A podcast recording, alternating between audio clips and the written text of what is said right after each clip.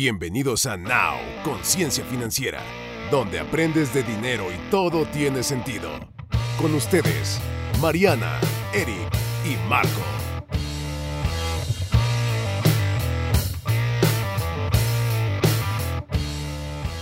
Bienvenidísimos a un capítulo más de esta cuarta temporada. ¿Cómo están, muchachos? Hola, Muy bien, hola. muchacha. Buenos días. Muy bien, muchacha. días, Marquillo. ¿Cómo anda por allá? Muy bien, acá quisiera estar en el norte para que me dé el sol porque aquí qué frío está haciendo. Ah, sí, Sí. también, también aquí. Así es, ¿Cómo muchacha. estás? ¿Cómo está? Muy bien. ¿Y, y usted cómo está? estás? ¿Cómo estás? ¿Traes la pila alto, verdad? Sí. Leve, leve, no, tanto- no tanto como usted.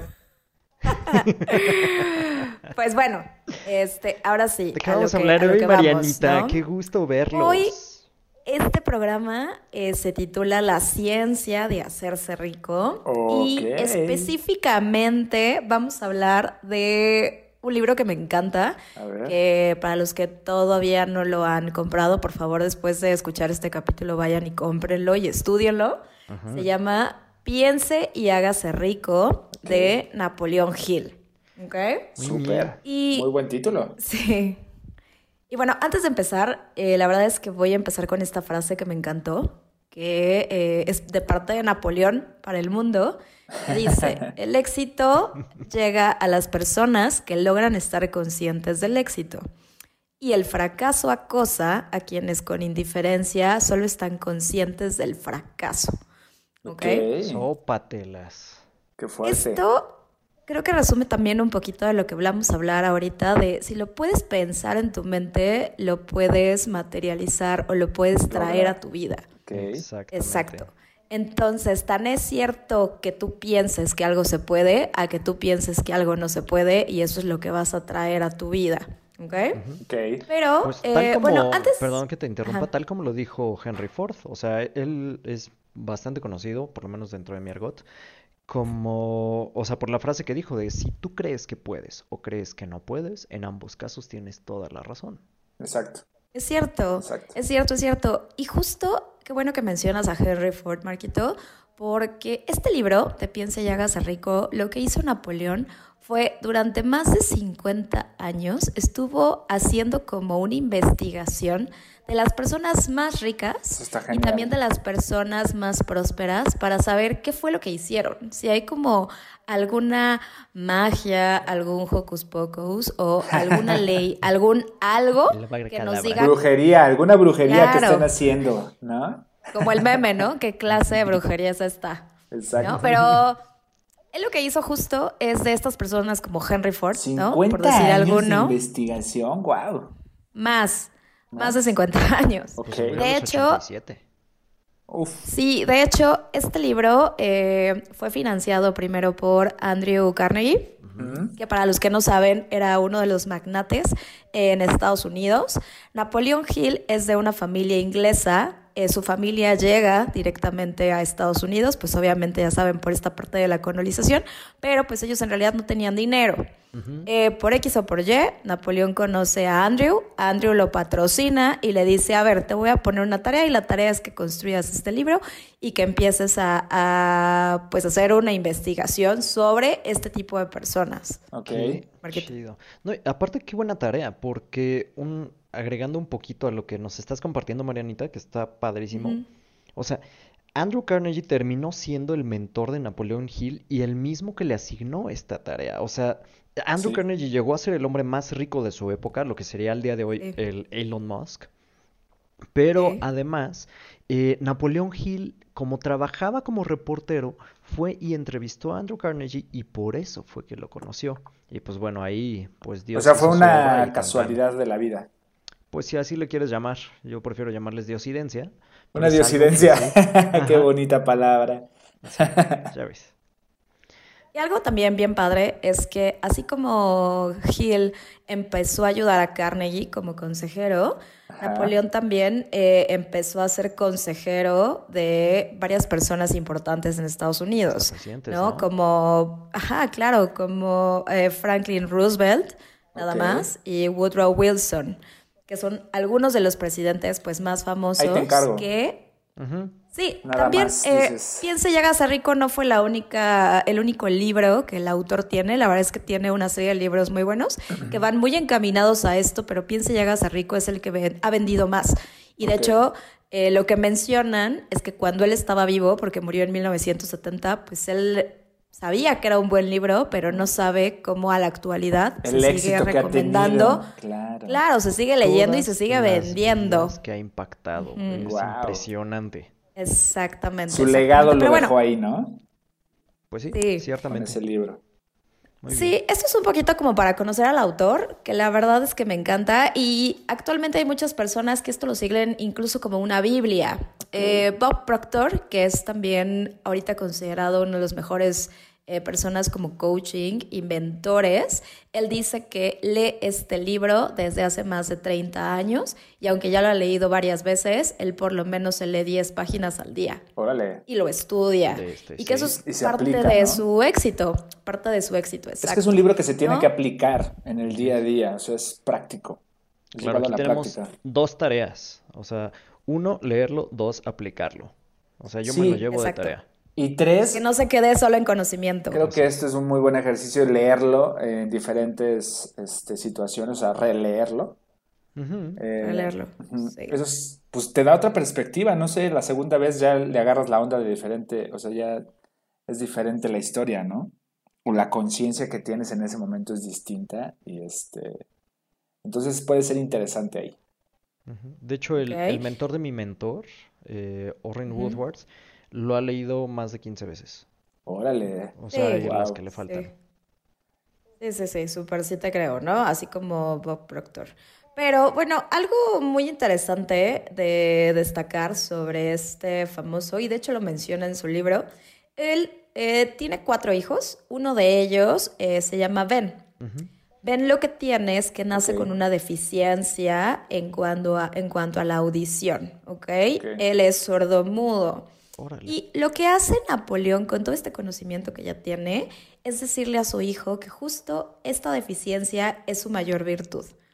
Desde muy pequeño, él le enseña a Ben que justo esto lo va a hacer diferente a los demás y que esto no es ningún impedimento está para que haga para que haga lo que los demás niños hacen. De hecho, ni siquiera lo manda a una escuela especial.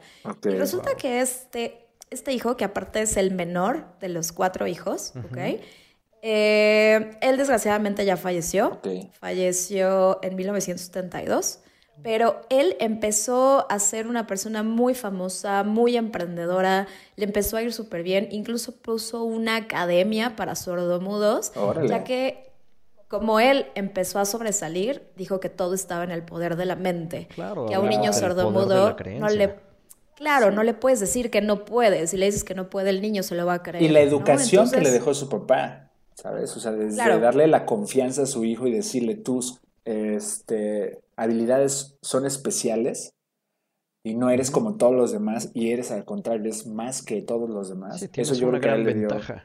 Sí, Y justo por la creencia que pudo aplicar en su hijo, incluso Ben llegó a empezar a oír en algún momento. Obviamente una capacidad auditiva muy bajita, pero él sabía que estaba sano, sabía que estaba sano y empezó a oír, empezó a tener más audición. Entonces, esto también me remonta a cuántas veces hemos escuchado gente que se queja de su salud, que dice Sí. que, que todo Uf, le da, claro. que etcétera, etcétera, y todo está tienen en un la nombre, mente. ¿no? Hay muchas personas que piensan que Hipocondriacos. tienen hipocondriacos. Sí, Ajá. Marquito. Quejumbrosos. Fíjate que esto, o sea, ahorita, ahorita que lo estabas mencionando, Marianita, de que el hijo de, de Napoleón, Ben Hill, Ajá. este, no podía escuchar. O sea, lo relaciono con el, último capítulo del libro, o sea, donde vienen todas las preguntas que es- sé que tienes unas preparadas, ajá, porque al final del día dice, una de las cosas acerca de las que tienes que cerrar más hermética tu mente es las tonterías que dicen las otras personas, o sea, todas las creencias limitantes y todo lo que te- de lo que dice la gente que no se puede hacer y que no puedes Claro. hacer. Así Que la es. gente trata Sí. de imponernos sus propias limitaciones autogeneradas, Exacto. por cierto, Así y decir, no, pues como yo no puedo, o más bien, como yo no me atrevo, entonces tú no puedes. Y qué padre que Ben Hill no podía escuchar esa clase de, perdón en el francés, estupideces. Claro. O sea, porque no es más que eso. Eso hacía que no se contaminara su, su mentalidad, su forma y sus objetivos, ¿no? Exactamente. O sea, podrías seleccionar exactamente qué es lo que vas a escuchar. Mucho más y tienes un gran filtro porque eliminas todo el ruido de tonterías de allá afuera. Así es. Y solo te quedas con el ruido de tu cabeza. Que también. Sí, regresando a lo que. los enanitos verdes. Ok. ¿Por qué? Eh, esto es de otro autor, la verdad es que no me acuerdo de dónde lo leí, ah. pero dice que todas las personas tenemos estos enanitos verdes, los cuales nos dicen cosas, ¿no? La mayoría del tiempo estamos pensando o estamos con nosotros mismos. Entonces, o te perjudican o te ayudan. Entonces te dice, controla tus enanitos, ¿no? El típico de, como en Luca, que decíamos, eh, silencio, Bruno, así. Silencio, Bruno, ¿no? Así, igual, ¿no? Controla a tus enanitos verdes, ¿no? Pero bueno, Marquito. No, pues eh, creo que esto, o sea, vamos a pasar a la parte de, de todo esto, pero antes, antes de entrar, o sea, con, con, lo que sería el contenido, las leyes, qué vamos a hacer, mentalidades, etcétera, etcétera, etcétera, quisiera poner un, un precedente. A ver. El hecho de que nosotros conozcamos o no conozcamos estas leyes o esta ciencia, como le hemos llamado en el grupo, este, la ciencia de hacerse rico a este podcast, no nos exime de su cumplimiento, del cumplimiento de las leyes. Es decir, o sea, si tú no conoces estas leyes, pero las estás cumpliendo, vas a tener el resultado correspondiente. Exacto. Si de la misma manera no las conoces y no las estás cumpliendo, vas a tener el resultado negativo, obviamente. O sea, es como si a mí nunca me hubieran hablado de la ley de la gravedad y porque yo no conozco la ley de la gravedad anduviera levitando por la vida. No, estoy sujeto a la ley de la gravedad. O sea, si brinco de una casa de tres pisos, voy a caer igual. Seguramente o sea, o no. Pues, yo creo que Un segundo en, lo que, la caída, ¿no? sí, vuelas para abajo. Como Buzz Lightyear, ¿no? Caes con estilo. Exacto. Exacto, pues bueno, ahora sí, este... estamos sujetos y es importante que seamos muy, muy, muy conscientes de eso. Sí. Vas, Marianita. Perdón. Sí, eh, vamos a empezar con las leyes porque son bastantitas. ¿Cuántas son? Y quiero, quiero comenzar con la primera, que ahorita ahí vamos, ¿no? La primera es el deseo, ¿ok? Y Gil habla que eh, un deseo ardiente de ser y hacer es el punto de partida que debe de tener un soñador. Los sueños no nacen de la indiferencia, no nacen de la pereza ni de la falta de ambición. Este es el primer paso para la riqueza. Tener deseo. Desearlo. Desearlo, pero realmente desearlo. ¿Desear la riqueza? Desear lo que quieras. No necesariamente. un, un, proyecto. Una meta. una meta financiera. Ahí te va un ejemplo. ¿Te lo, voy a, te lo puedo ayudar? o personal. Te lo voy a ayudar, te lo voy a decir con otras palabras. o sea, citando otro libro, el de los siete hábitos. Comenzar con el fin en la mente. O sea, saber qué es lo que quieres y entonces desearlo con tal vehemencia que no puedes vivir sin ello. Okay. Y podría compartirles una, una, historia, pero ya nos vamos a extender mucho y no. O sea, pero para que quede como claro que no es de que una persona, es que acuérdense que nos están escuchando muchas personas. Yo como lo entendí es, yo voy a desear ser millonario y voy a desear, desear, desear, desear, desear todos los días así con toda mi fuerza hasta que lo logre. O voy a, a o sea, hay que, este, yo creo que especificar muy bien eso para ver con qué fuerza Sí, Marianita. Ok, ojo, el deseo no es de tener dinero. El deseo es enfocarte en un plan, en una ah, meta, en algo que quieras. Les voy a poner un ejemplo muy claro y muy sencillo. ¿Ok? ¿Existió en algún momento una persona que deseaba con todo su ser trabajar con Tomás Alva Edison? Este chavo no tenía ni dinero, ni lo conocía, ni siquiera se había cruzado y ni siquiera el otro Tomás Alva Edison sabía que existía. Él hizo como pudo para con los harapos que traía llegar, tocar la puerta de Tomás Alva Edison. Tomás Alva Edison dijo, pues tú quién eres? Él dijo, yo quiero y deseo ser tu socio.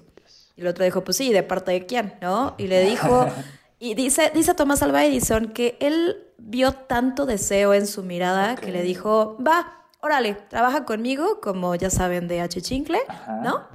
ya para que, ahora sí que, para que dejes de molestarme, ¿no? Y el otro estaba súper enfocado porque su deseo era más grande que cualquier limitante que había.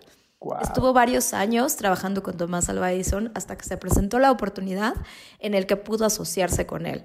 Y Tomás Alva Edison empezó a crecer tanto justo por este chico, no me acuerdo ahorita el nombre, que el deseo de este cuate de poder ser su socio se convirtió en realidad sin, sin dejarlo de lado, sin todas las barreras que hubo, sin un peso, sin conocer a Tomás Alva Edison, solamente porque deseaba ser su socio y lo logró. Wow. ¿Ok? Wow. Lo cual nos lleva al siguiente punto. Porque el deseo, e- el deseo es una cosa. O sea, el Claro. deseo es lo quiero. Pero Ajá. ¿qué voy a hacer? ¿Cuál, cuál es el siguiente punto, Marianita? Estas dos letras Siguiente poderosísimas. punto, que creo que esto te va a encantar, Marquito, es la fe, la ley de la fe. Que esto se resume a, eh, sé que lo voy a lograr, no sé cómo, no sé, no sé por dónde, no sé cuál es el plan, pero estoy firmemente convencido de que sí o sí lo voy a lograr y no llega duda a mí. Exacto. ¿Ok? Ok, ok. Marco. Creo que hay una frase que damos por sentada porque la hemos escuchado mucho, pero se explica a sí misma y es dar un paso de fe. ¿A Sí. qué me refiero con esto? Cuando tú das un paso de fe, significa que estás haciendo algo, o sea, que verdaderamente estás tomando acción, como lo hizo este chico, o sea, no nada más lo deseó con todo su ser y se puso a meditar y Tomás Alva Edison llegó a tocar a su puerta. No, fue al revés, él fue, dio los pasos necesarios de fe, les voy a llamar así, para llegar a la puerta de Tomás Alva Edison y tocar la puerta.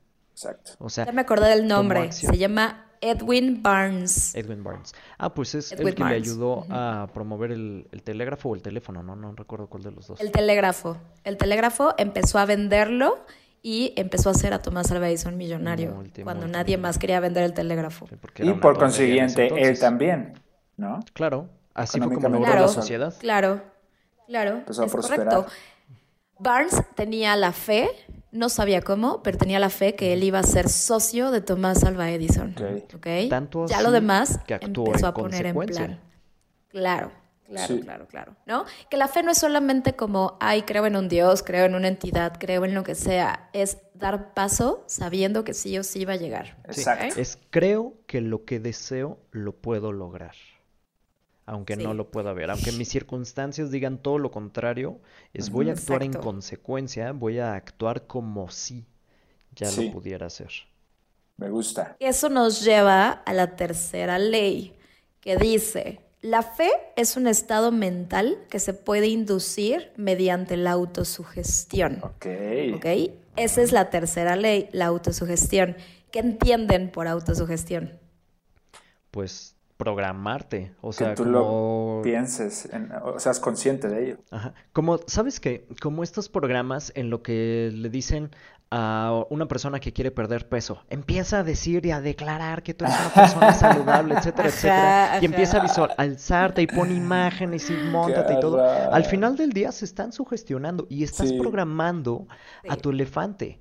Sí, Tu sí, elefante sí. es la mente subconsciente, entonces Sí, puede sonar a una tontería inmensa y hasta te sientes ridículo cuando empiezas a hacer eso, porque, o sea, Ajá. te ves con un cuerpo de pelota de tenis muy grande y de repente dices, ah, sí, soy todo un atleta y volteas, te ves al espejo y lo- el elefante dice, ¿qué? No es Ahí, chismoso. Sí, o sea, comiendo cacahuates el elefante así de, no manches.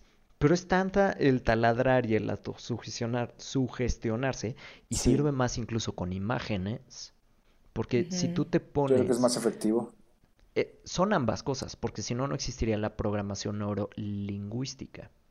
Que es, Sí, pero que efectivamente, otro tema. ajá, Sí. pero efectivamente las imágenes son mucho más poderosas para programar a tu mente subconsciente, porque nuestra mente subconsciente no, no diferencia entre la verdad y, la, y lo que no es verdad, o las mentiras, digamos, Claro. ni tampoco tiene sentido del humor. Entonces es incluso recomendable tener cuidado con el sarcasmo. Sí, que justo para efectos prácticos, ten mucho cuidado con lo que te dices y con lo que le dices a la gente. Eso. La autosugestión, la autosugestión, ¿cómo puedo yo aplicarla en mí? O sea, simple, mortal. Vamos a pensar que yo lo que quiero es em, ganar, les voy a mentir, ¿no? 100 mil pesos al mes. La autosugestión incluso pueden ser por repeticiones, pueden ser tanto auditivas, escritas, mentales, son cosas que yo me estoy repitiendo constantemente. Pueden ser tanto, negativas como positivas. Ah, exacto. Claro, imagínate a una niña que todo el tiempo le dicen, ay, estás bien tonta, ay, estás bien fea, ay, estás la, la, la, la, la, pues se lo cree. O el autoestima que cuando nosotros de chiquitos, ¿cómo le podemos impactar a un amigo o primo? Eh, pegándole en la autoestima, justamente diciéndole todas estas palabras repetitivas sin darte cuenta, claro. ¿no? Y estás dañando Pero a otra pensemos, persona o a ti mismo. Pensemos en algo, en algo positivo, ¿no? No sé si alguna vez han visto estas películas donde de pronto vemos la típica chava o el chavo que se ve al espejo y dice, tú eres un campeón, tú eres un ganador, la vas a romper. Vas a cerrar. Esos son parte de los ejercicios de la autosugestión. Hablarte, decirte, ponerte en orden con tu deseo y con tu fe voy a conocer a Tomás Alva Edison y voy a ser su socio. Ok. Marquito. De hecho, eh, Quiero, quiero hacer dos acotaciones aquí. Primero me voy a alinear con lo que estás diciendo. Los deportistas, los esquiadores de alto rendimiento, no sé si en alguna ocasión han estado en un evento o hayan visto por televisión, o sea, que cierran los ojos y que incluso se van inclinando porque ellos están recorriendo la pista con una técnica perfecta en su mente antes de hacerlo en, en realidad. Entonces es importante porque ellos ya se conocen la pista, ya lo recorrieron mil veces y de hecho está la historia, no recuerdo si es en este libro. La memoria muscular también ahí. La memoria muscular, efectivamente. Pero está la historia de estos atletas olímpicos de Estados Unidos, no recuerdo cuándo, que China era la potencia en gimnasia olímpica. Y este atleta estuvo entrenando seis años antes junto con su entrenador y un compañero y siempre al final de los entrenamientos decía, se ponía a coser. No, cierra los ojos. O sea, cerraba los ojos y decía, muy bien, estamos en las próximas, en las Olimpiadas y estamos empatados en marcador con China. Y ahora tienes, es tu turno para hacer la rutina. Eh, de esto depende que ganes la medalla de oro o no. Y entonces él cerraba los ojos y hacía su rutina una y otra y otra y otra vez. O sea, lo hizo cientos de veces, se preparó durante años hasta que llegaron a, a las Olimpiadas y efectivamente en la final estaban China y ellos y estaban empatados y todo dependía de esta rutina. Y entonces lo que su entrenador le dijo, haz lo que ya sabes hacer, lo has hecho cientos de veces. Y el atleta cuenta que en el momento lo que hizo fue cerrar los ojos y en lugar de visualizarse con los jueces, con China, como siempre se visualizó en el gimnasio, se visualizó en el gimnasio, haciendo esta rutina una vez más, la millonésima vez, porque ya se había sugestionado, ya se había visualizado haciendo esto. Que justo eso va de la mano con nuestro cuarto punto, que es el poder de la imaginación. Que fíjense, se va relacionando. No solamente tengo el deseo de ganar, no solamente tengo la fe de que lo voy a lograr, me autosugestiono y además lo imagino. Lo estoy poniendo visualmente en mi cabeza. Que esto lo hacen mucho los chiquitos, ¿no? O sea, desde niños nosotros imaginamos que somos vaqueros, que somos princesas, que somos mi, mi, mi, y llega un momento en el que eh, vamos creciendo y se nos va cortando esta imaginación. ¿Por qué no es común que un adulto se imagine siendo un campeón, que se imagine ganando, que se imagine siendo líder, que se imagine construyendo una gran empresa? Napoleon Hill tiene una frase que me encantó, que de hecho la, encontré hoy, quién sabe por qué, que dice, eh, todo, todo lo que hacemos está construido por medio de imaginación. Uh, y ahí es cuando te haces responsable de lo que te pasa en la vida, tanto cosas buenas como cosas malas, ¿ok? Que también eso es muy importante. Pero vamos a enfocarlo siempre en algo bueno. La imaginación llevó a grandes personas a cosas que hoy pensamos que no existirían, como un Disney, como un Ford, como un Elon Musk. Como, un coche, exacto, un coche eléctrico, como, viajar al espacio, como... Jeff Bezos. Sí, un Thomas Alva Edison. Todo fue por producto de la imaginación. Incluso eh, creo que Ford de pronto decía, a ver, yo quiero un motor que tenga esto y esto, y pero no existe. Un Pues me vale, lo consiguen. Exacto. ¿No? Lo consiguen. También, por ejemplo, em, ay, se me fue, el de Apple. Ajá, Steve Jobs. Steve Jobs también decía, yo quiero una computadora que tenga tipografías. No sé cómo, no sé cómo lo voy a hacer, pero quiero una computadora que no tenga una tipografía toda chafa como la de Windows, ¿no? Sí, ¿Sabes? Entonces, Ellos lo imaginaron y lo cumplieron, ¿ok? Que todo empezó en su mente. Y creo que hay muchas personas ahorita que ya están, eh, estamos grandes, que tienen nada más deseo e imaginación y nada de fe ni autosugestión ni nada de lo demás. Entonces se queda todo como en un sueño imposible de alcanzar, ¿sabes, Marquito? Con tú. No, no, no. Fíjate que hay, un, hay un ejemplo bien poderoso de esto que estás diciendo, Eric, y de hecho, hasta sin imaginación, ¿eh? O sea, yo no sé si ustedes sepan que Lord Kelvin fue el director de la Oficina de Patentes de Estados Unidos en su tiempo. Lord Kelvin es el que inventó la escala de temperaturas Kelvin, de la temperatura absoluta que va desde los menos 273 ah, grados. Ah, mira tú. Ok. Ajá. Señor Kelvin. Y él, de plano, o sea, una, un gran error que nos puede suceder es que nosotros siempre decimos, aprende de tus fracasos, pero las victorias pueden ser muy dañinas cuando te quedas anclada en ellas. ¿Qué le pasó a este señor? Él llegó, creo que fue en 1917, una cosa así. No recuerdo el año exactamente, porque ahorita me acordé. Pero digamos que fue en el 70, para no, no echarlo tan atrás.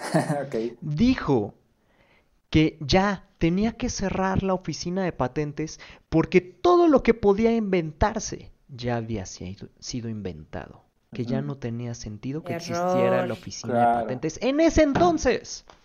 Imagínate todo, o sea, ¿qué estará pensando? O, sea, si está en el cielo, así debe estar diciendo, ah, pero qué baboso fui, ¿no? Su tumba se está revolcando. El límite es tu mente.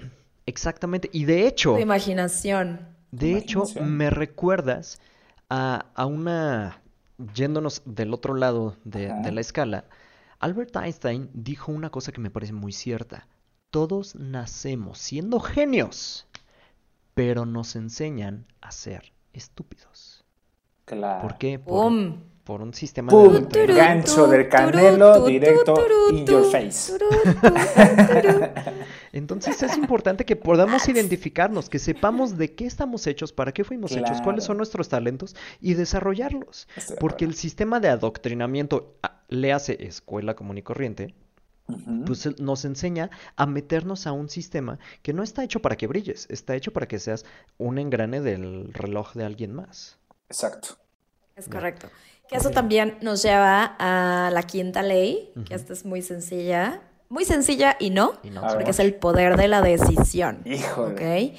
es vencer el hábito, vencer el hábito, Eric, de dejar las cosas para más tarde. ¿Ok? Es decirlo, hacerlo y decidirlo. Ajá, que suena tan común porque hemos hablado de eso, o sea, ya ni siquiera le vamos a poner atención, pero es bien importante. Fíjense mucho en las características que tienen las personas ricas, las personas emprendedoras, las personas millonarias. Ellos toman decisiones. Sí, así Toman decisiones y no permiten la duda. La duda te genera una baja autoestima y la baja autoestima hace que no creas en ti y por ende no puedes materializar lo que estás pensando, lo que quieres lograr, ¿ok, Marquita? Hay una cita en inglés que me gusta mucho que dice, It's not about making the right decision, es decir, no se trata de tomar la decisión correcta, but about making the decision right. Es decir, sino de hacer que la decisión que tomaste sea correcta, llevarla sea la correcta, exacto. O sea, ser la correcta. Me gusta. y, es eso. O sea, las personas, perdón, uno de los hábitos, cuando hablábamos de hábitos en uno de los programas anteriores, uno de los hábitos que son muy determinantes y que hacen la diferencia entre la gente de mentalidad rica y pobre, que a eso vamos a llegar posteriormente, es que la gente de mentalidad pobre tiende a cambiar muy rápido de, de, idea, de decisión, y a tomarlas muy lentamente mientras que la gente de mentalidad rica toma decisiones rápidamente y es muy difícil que cambien, porque ya están determinados a llevarla a cabo. Exacto, exacto. Sí, y además la gente de mentalidad pobre siempre pide opiniones de personas. Y es muy Eso significa Sí, eso significa que no confían en ellos, tampoco confían en sus decisiones. Está bien preguntarle a alguien que, por ejemplo, sea un experto, pero ya le preguntas a tu, abuelita al perico, ¿verdad? Exacto. Ya, estás tomando una decisión. alguien que, alguien que tenga experiencia y el resultado que tú quieres tener. O sea, porque en, en la multitud, y eso está en, en, en Proverbios, perdón, en la multitud de opiniones se encuentra la, la sabiduría. El chiste es que sepas qué opiniones permiten, eh, van a entrar en tu toma de decisiones, cuáles vas a dejar que influyan y cuáles no. Porque si escuchas a todos y a todos les haces caso, no vas a llegar a ningún lado. Vas a estar eh, tratando de ir en la dirección en la que apunta un erizo, que son todas. Sí, tienes que tomar tu propio criterio también. Exacto. Sí, hablan el valor de poder escucharte primero a ti. Escúchate primero a ti. Nunca te vas a equivocar. Siempre y cuando, eh, obviamente, vaya con principios y con ética, ¿no? Exacto, sí. A descarrilar. Ético, eso nos lleva. Y también legal. Sí. Y legal. Eso nos lleva a nuestra sexta ley. A ver, esto es muy importante. Sí, la ley de la persistencia. Y Napoleón lo resume como un propósito definido apoyado por un ardiente deseo de hacerlo realidad. Si se fijan, ya estamos aquí embonando varias cosas, el deseo, la fe, la imaginación, pero aparte, persistir hasta morir. I will until. Exacto, exacto, persistencia. Que esto también, fíjense en la historia y ¿Cuánta gente no ha tenido eh, éxito después de muchos fracasos y de mucha persistencia? Que los fracasos no son fracasos, son aprendizajes, siempre. Sí, sí, sí. El chiste es que nunca quitaron el dedo del renglón, aunque les dijeron que estaban locos, aunque les dijeron que como, que el ratón Miguelito, que, ¿saben? O sea, siempre persistieron porque lo tenían muy bien definido. Y aquí es donde yo creo que mucha gente cae, porque justo hay como una imagen donde se ve que hay dos mineros, un minero picando, picando, ya está justo a punto de llegar a un gran diamante. Y hay otro que ya está muy cansado y deja, deja de, picar o de, escarbar para llegar a los diamantes, justo en el último momento, ¿no? Y el otro, por persistir más, pues llegó a su objetivo. En este caso son diamantes, pero ponga, pone el objetivo que tú quieras. Mucha gente yo creo que sí se queda en ese punto. Es uno de los es que ahí eh, eh, te encuentras con las decisiones. O sea, si se tarda demasiado, entonces te empiezas a hacer preguntas y dices, ¿será la mejor opción? ¿Será la, peor? ¿Le sigo? ¿No le sigo? ¿Estoy perdiendo el tiempo? Y empiezas, en, vez de estar este, con tu decisión bien firme y tu objetivo bien firme y hasta el final, ¿no? Marquito. Hay una cosa bien importante, porque esto que tú estás platicando de una imagen es tomado de una historia real. O sea, y no, no voy a ahondar, pero lo que sí es importante es seguir. Ahí es donde entra el crecimiento. O sea, porque es persistir, pero no persistir tonto. O sea, decía mi maestro de capoeira que cuando tú haces un movimiento mal, lo que haces es que perfeccionas el vicio. Haces muy bien mal el movimiento. Necesitas tener práctica y persistencia, pero mejorando siempre. Entonces, ¿qué le falla a la Fórmula 1? Exactamente, siempre vas mejorando. O sea, la Fórmula 1 de una carrera a otra, el Se trata de ya no hacer, de, ya no tener er, errores, más bien. Eh, de no tener errores o de ser mejor, de ser más eficiente. Porque puedes tener una carrera sin errores, pero si el coche no te da o el piloto no es lo suficientemente bueno, puedes tener una carrera perfecta dentro de tus parámetros, pero no ganas. Entonces, es muy importante también que sigamos siempre mejorando. Eh, solamente para cerrar el ejemplo de este minero, ¿Sí?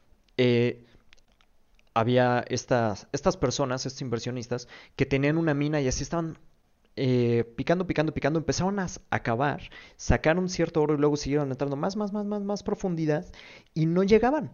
O sea, ya no encontraban nada dijeron, no, ya la goma, esto no está funcionando, que quién sabe qué. Y vendieron el terreno y el equipo y todo. Y la persona que les compró el equipo no era un experto en minería, pero contrató un experto en minería. Y lo compró a precio de chatarra todo. O sea, a precio de tierra sola. Y el equipo ya a precio de chatarra. Así dijeron, ya, a la goma, ya perdimos mucho dinero. No le voy a dar un segundo más a esto. Y el la persona que los compró, el experto que llegó con ellos le dijo, estaban, creo que era metro y medio o menos de encontrar la beta en donde vuelven a encontrar oro. Y entonces la persona que lo compró, porque consultó con gente que sí sabía del tema, simple y sencillamente, pues se hizo multimillonario. Claro. O sea, pero es, es, importante, o sea, sí la persistencia, pero si estas personas iniciales hubieran, se hubieran detenido a pensar qué estamos haciendo mal y hubieran consultado con alguien, lo hubieran logrado, pero solamente persistieron tontamente. Es como esa gente que te dice, tengo 26 años de experiencia. ¿Estás ah. seguro que tienes 26 años de experiencia o tienes un año de experiencia repetido 26 veces? Exactamente. Marianita, creo que quieres comentar algo. Eh, sí, vamos a la tercera ley. A la, a la, a la Perdón, séptima. Me apasiono, me apasiono. A la séptima ley. Eh, justo esta ley se define como materializarlo y potenciarlo. Y aquí voy a citar un poquito a lo que dice Napoleón. Nunca, escuchen, nunca en la historia ha existido ni existirá un gran líder, constructor o artista al que le falte el poder de potencializar sus ideas. Wow. Puñito. Ojo. Ajá. Aquí hace referencia muchísimo a Napoleón Bonaparte, ¿no? A Eh, Elon no sé si Musk, obviamente. Ajá. Bueno, ahorita vamos a hablar de Elon Musk, pero Sí, Napoleón sí. Bonaparte, hablando un poquito de, de historia, pues es una persona que en realidad físicamente tú no das un peso por él, ¿no? O sea, en realidad el cuate era chaparrito, eh, pues no era como que muy de batalla, eh, pues tampoco tenía como muchas habilidades sociales, ¿no? Y aparte era un poquito intenso, ¿no? Pensando también como en Hitler, digo, hablando de otro ejemplo, ¿no? El cuate tenía una fe ardiente y un deseo de poder conquistar, de poder ser líder, de poder estar a la altura, de hecho más arriba que toda la gente que lo rodeaba. Y el cuate empezó a desarrollar sus habilidades tanto y se conocía tanto que empezó a potencializarlas. Esto lo hizo el gran líder y el gran conquistador que fue en su momento, justo por el tema también de ese es mi deseo, esa es mi fe, con qué puedo jugar o qué tengo ahorita y cómo lo puedo potencializar para lograr ese, ese Exacto. deseo ardiente que tengo. ¿Ok? Muy Me bien. decías de Elon Musk. Sí, pues es que es muy parecido al ejemplo de él. Decías que hay personas que tienen tanto en la mente un objetivo y lo quieren crear. En el caso de él, pues prácticamente para poder lograr todo lo que ha logrado Elon Musk, estoy hablando, pues necesitas lana, necesitas capital. Él lo logró, lo logró desde hace mucho tiempo teniendo capital y luego, teniendo ya el capital, pues ahora está este, materializando todas sus ideas. O sea, desde ir al espacio y conquistar, y yo creo que viene mucho desde la curiosidad, porque ya está haciendo cosas que nadie ha, ha hecho. El que coches sean autómatos, eso está genial. Ah, no sé. Eh, autónomos, perdón. Ajá. Ajá, también, entonces, entre muchas otras, ¿no? Autos y motos. Automotos. Yo creo que no sería Autos una mala idea, ¿eh? porque sí nos movemos con demasiado metal a nuestro alrededor. Pero continúa, Eric. Sí, entonces yo creo que este es un muy buen ejemplo de cómo materializar este, pues prácticamente tu sueño, ¿no? Que es justo con el punto uno, o sea, venimos desde el punto uno que es el sueño y Marianita ahorita se, se los desglosó en leyes para poder llegar al- a la materialización, ¿no? Y a la realización de este sueño y objetivo. Marquito. ¿Sabes, solo como dato, de Elon Musk, que su meta más grande, que al día de hoy todavía no, no se puede cuajar y que posiblemente no será dentro de su periodo de vida o quién sabe, es colonizar Marte. Él Claro. cree que la raza humana debe Sí. ser una raza interplanetaria y pues bueno, o sea, por un lado sí necesitamos cuidar el planeta en el que estamos y por eso está tan abocado a los autos eléctricos y a reducir las emisiones de carbono. Exactamente. Pero por otro lado, él dice, pues tenemos que, co- eh, que colonizar Marte porque pues cada vez somos más. Entonces, no suena descabellado, ¿no? O sea, que también a lo largo de la historia lo han planteado muchos. Sí, no. Si él tiene la tecnología y ya lo ve posible, pues en un ratito yo creo que estaremos hablando de que ya agarramos nuestro boleto a Marte, ¿saben? Claro. o sea, sí. sí, pero necesitas preparar la atmósfera, o sea, e- es un proceso largo. De años, sí, de muchos años. Claro. Muchos, muchos años.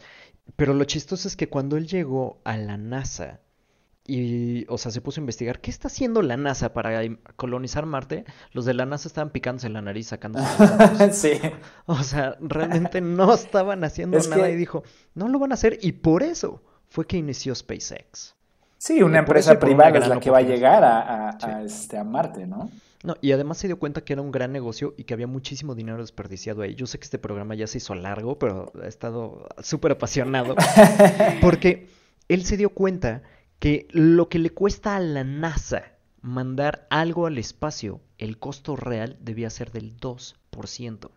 Imagínate que tú dices, oye, pues con lo que, o sea, con lo que tú mueves un coche o con lo que tú haces un coche, yo lo podría hacer partiendo de principios básicos, solamente con el 2% del costo. ¿Te aventarías o no a hacer una Claro. empresa sabiendo que te va a salir así de barato? O sea, imagínate lo que platicamos, tener un coche, este, que se maneja solo por el más barato que vimos es de un millón de pesos.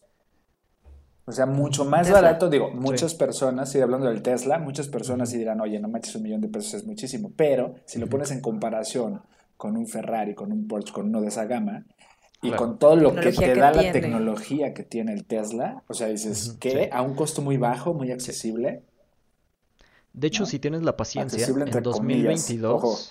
sí, acce- accesible, no te preocupes. De hecho, el modelo 3, el Tesla modelo 3, originalmente iba a costar 35 mil dólares, ahorita ya anda en 40 más impuestos, de ahí Está el millón de pesos. exacto, Pero ya están sacando, ya están trabajando en el Tesla modelo 2 que busca costar 25 mil dólares solamente y también existe la posibilidad de que sea completamente autónomo, tanto así que no traiga volante, lo cual para mí no es atractivo porque me fascina manejar. Sí, claro. Pero el tema de los 25 mil dólares me parece bastante atractivo. Pero ahora sí, entonces, bueno, este tipo, hablando de hablaremos, materializarlo, hablaremos después de algún programa justo sobre Elon Hablando de Musk, porque nos puede dar, materializarlo. nos puede dar muchísimo, sí. Sí, ya sé. Hablando de materializarlo, creo que no solo Elon, sino también Jeff Bezos, ¿no? Que también después vamos a hablar, vamos a hablar de él. Y ya por último, la octava ley o el último paso hacia la riqueza es vencer los fantasmas del temor. Changa. Y para esto, Napoleón habla que las emociones positivas y negativas no pueden ocupar la mente al mismo tiempo.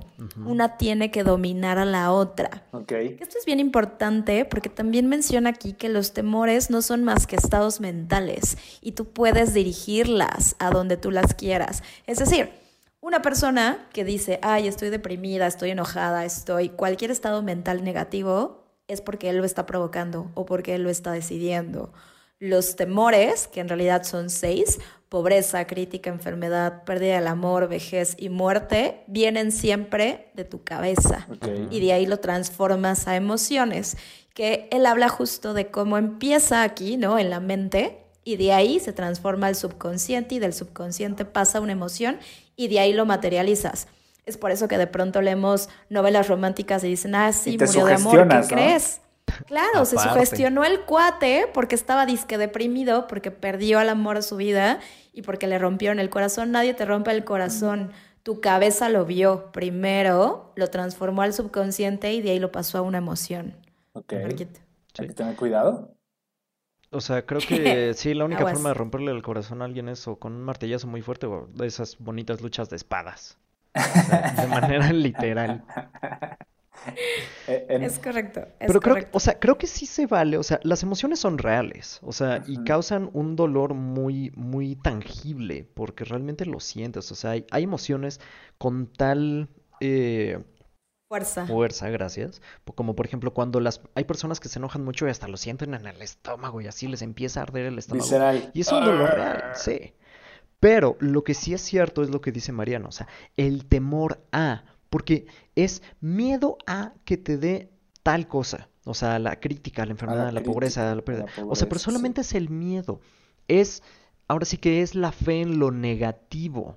O sea, es, es que tienes una certeza tal de que te va a suceder algo malo, que es igual al miedo, que entonces no te avientas a hacer lo correcto. Y al final, ¿qué es lo que te quedas? O sea, por ejemplo, hablemos del, mie- del temor al fracaso o a la pobreza. Si le tienes miedo a la pobreza, que, o sea, lo más probable es que no tomes acciones que te lleven hacia la plenitud por tener miedo.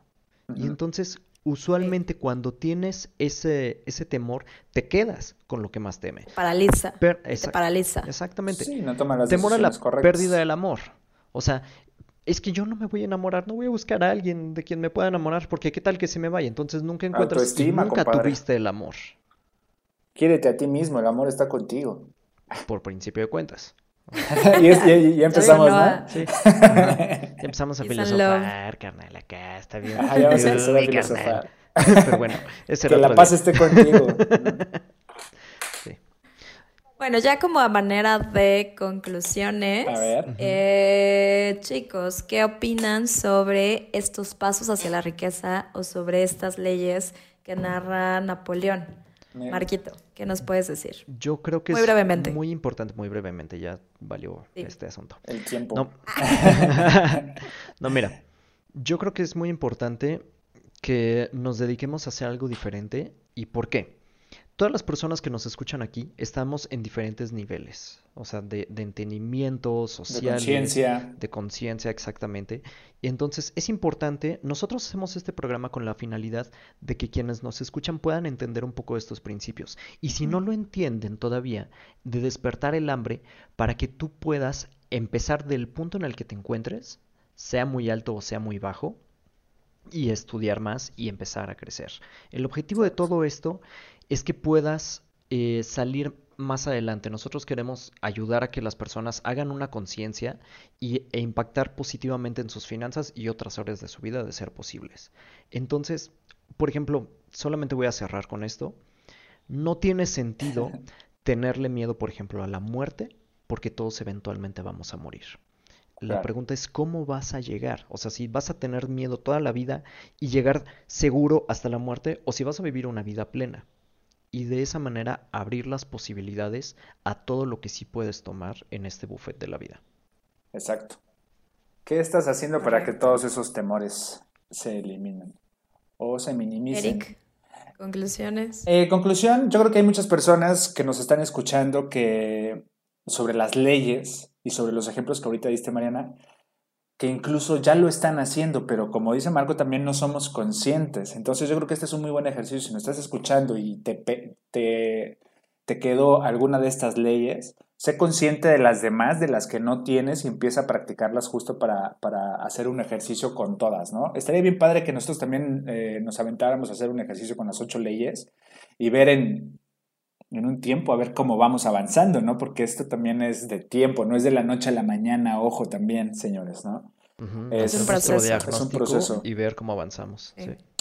Estaría padre. Y como manera de, conclusión, la verdad es que este libro es, es increíble.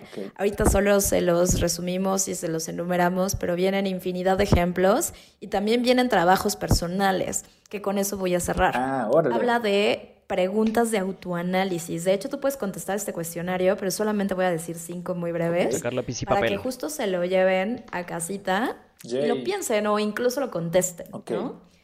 Y bueno, de las primeras que me llamó la atención es, a menudo se queja de sentirse mal y si lo hace, ¿cuál es la causa? O sea, ¿cuál es la causa de todos tus males? La segunda es, ¿Te gusta lo que haces? Y si no es así, ¿por qué sigues ahí? Eso me encanta. La tercera es, ¿sientes envidia de los demás o de los que son mejores a ti? Y si sí, ¿por qué? ¿No? Chan, can, chan, chan. La cuarta, si toleras influencias negativas o desalentadoras que podrías evitar. ¿No? Esta, sí. La bendición de no ir. Y por último, eh, ¿cuántas perturbaciones previsibles te molestan y cómo te vas a dormir a la cama pensando en ellas, sí, no y por qué? Esa es buena, esa es buena. Qué buena pregunta, ¿eh? Sí. Ok. Y esto es una embarradita de justo todo lo que viene. Entonces, la verdad es que este libro es increíble. Son preguntas para hacer conciencia, ¿eh? Son bastante buenas. Bastante buenas. Y son para ti. No es un examen, no es como que, a ver, vamos a probar a ver si soy de mentalidad rica, mentalidad pobre. a ver si el señor Napoleón me quiere o no. O sea, no, es, es solamente para ti. ¿ok? Ok. Y bueno, ya llegamos al final de este programa, chicos. Creo que estuvo increíble. Muy bueno, se nos fue rapidísimo el tiempo. Enriquecedor, muy enriquecedor. Y eh, bueno, antes de irnos, me encantaría comentarles, nuestro siguiente programa será Criptos 2.0. What? Y Ok. Creo que vamos a traer a un súper invitado, ya les diremos después quién, pero pues nos los han pedido muchísimo. sí, Y terminamos con nuestras redes sociales. Marquito. Marco y tus finanzas. Eric. Ahí me encuentran como yo soy Eric López. Y a mí me encuentran como yo soy Tomasini. Muy bien. Listo, chicos. Ya terminamos. Bye. Adiós. Nos vemos el próximo programa. programa. Chao. Gracias por habernos acompañado. Esto fue todo por hoy. Esto es Now, Conciencia Financiera.